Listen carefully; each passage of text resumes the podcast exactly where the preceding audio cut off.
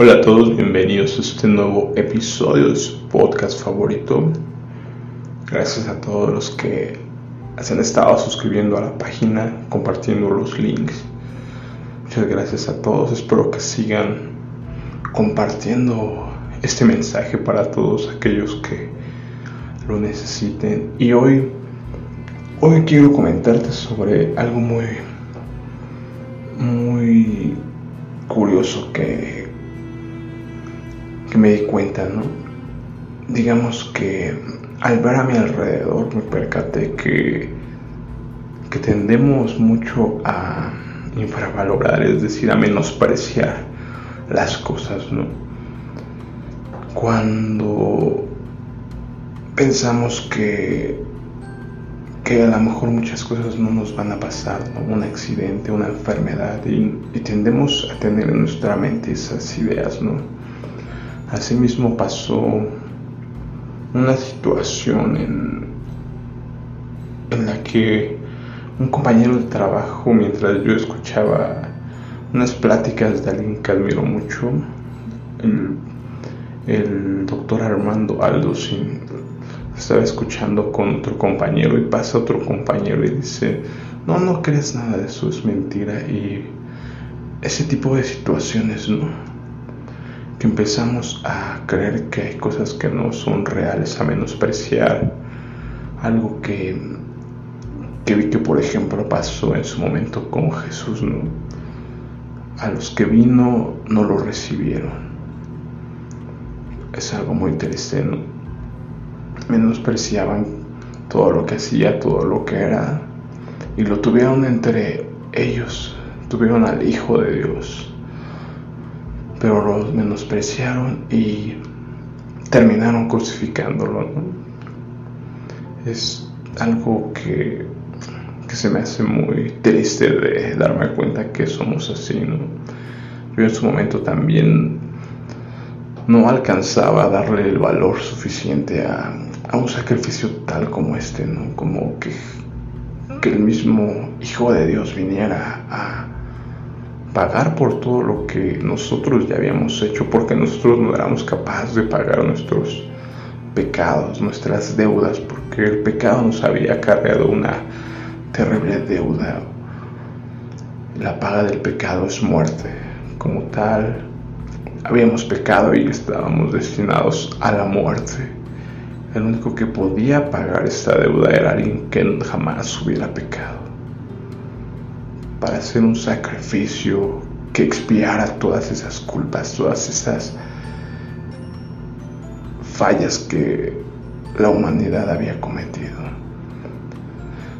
Entonces, yo quiero que empieces a valorar todo lo que tienes, todo lo que está a tu alrededor y que dejes de actuar por todo lo que ha estado implantado en tu cabeza, porque hoy me doy cuenta que la gente está cegada, está con sus corazones endurecidos cuando tú les hablas sobre el, arrepentimiento, que ya busquen a Dios, que ya es momento de acercarse a Dios, porque sin Dios no somos nada. Como que tienden a, a ignorarte, ¿no? A veces hasta se molestan, como que no les gusta que les hables de eso y como que te toman de a loco y como que dicen, no, es que eso no es cierto, como que en su mente se quieren engañar que, que no, que estamos hablando de tonterías, ¿no? Y la gente suele estar así, cegada en su camino, en, su, en el entretenimiento, en, como te digo, en buscar eso, ¿no? Pensar que solo vinimos a este mundo a trabajar, a, a hacer dinero y nada más. Y no nos damos cuenta de que fuimos creados con un propósito, fuimos creados para algo más que este simple mundo terrenal, que fuimos creados para estar más allá con nuestro Creador, con aquel que nos hizo, que nos amó tanto, que nos amó primero y que hizo todo para que pudiéramos estar con Él, para que nosotros que no éramos capaces de redimir nuestros pecados, seguir el camino correcto, por medio de Él fuéramos justificados. Es, algo impresionante, ¿no? darte cuenta que Él ha hecho, ha hecho todo, Él nos ha dado todo y sigue haciendo todo, porque Él nos sigue llamando, nos sigue esperando que nos acerquemos de nuestros malos caminos, que confesemos que Él es Dios y que nos arrepintamos de todo corazón de todo lo malo que hemos hecho, porque como te lo he explicado, todos hemos sido, sido malos, aunque, aunque no lo creamos, aunque no quieramos aceptarlo, hemos estado mal todo el tiempo. Y es algo que, que nos ha llevado a esta, terrible situación allá afuera, como te lo explico. Como tú lo puedes ver, o sea, no es una tontería, no es un engaño, ahí están las consecuencias de nuestra separación con Dios. Hoy veía y analizaba una situación que, que a veces no tendremos a, a tomar en cuenta ciertas situaciones. Por ejemplo, se habla mucho de que las mujeres buscan el derecho al aborto y que es su cuerpo y que es su derecho, ¿no? Eso se argumenta mucho, que pueden hacer con su cuerpo lo que quieran, que es su decisión porque es su cuerpo, pero no estamos tomando ahí en cuenta la decisión del cuerpo del bebé, de la vida del bebé. ¿Quién toma en cuenta esa decisión? Yo analizando hoy mi vida me doy cuenta que Posiblemente si mi madre hubiera vivido en esta época, quizás yo nunca hubiera nacido. ¿Por qué? Porque mi madre fue madre soltera, fue madre joven, con todo en su contra. Entonces, en esa situación tan adversa, seguramente lo más fácil hubiera sido que alguien le dijera, no, mejor aborta, ¿para qué? Y yo no, estoy, yo no estaré aquí hoy en día. Es triste esa situación, ¿no? Saber que Hoy cuántos niños ya no verán la luz del día, ya no llegarán a nacer. Y como nadie tomó en cuenta su decisión, simplemente por menospreciar todo, ¿no? Algo también, por ejemplo, que hoy veía que, que las parejas del mismo sexo abogan porque tienen derecho a tener hijos, a adoptar o a tener hijos, pero ¿Quién se ha puesto a pensar en los derechos de los niños? En el derecho a tener una madre y un padre.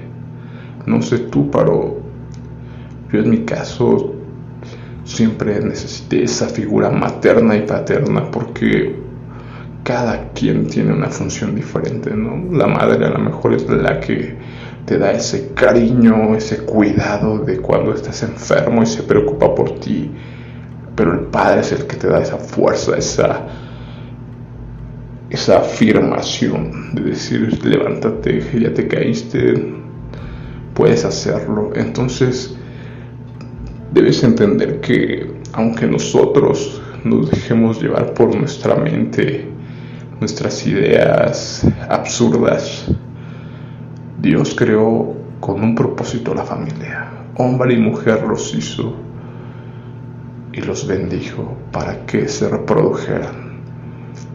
Es muy simple la premisa que hizo Dios. Los creó hombre y mujer, los bendijo y les dijo reproduzcanse. Entonces te das cuenta que por algo las parejas del mismo sexo no deben reproducirse.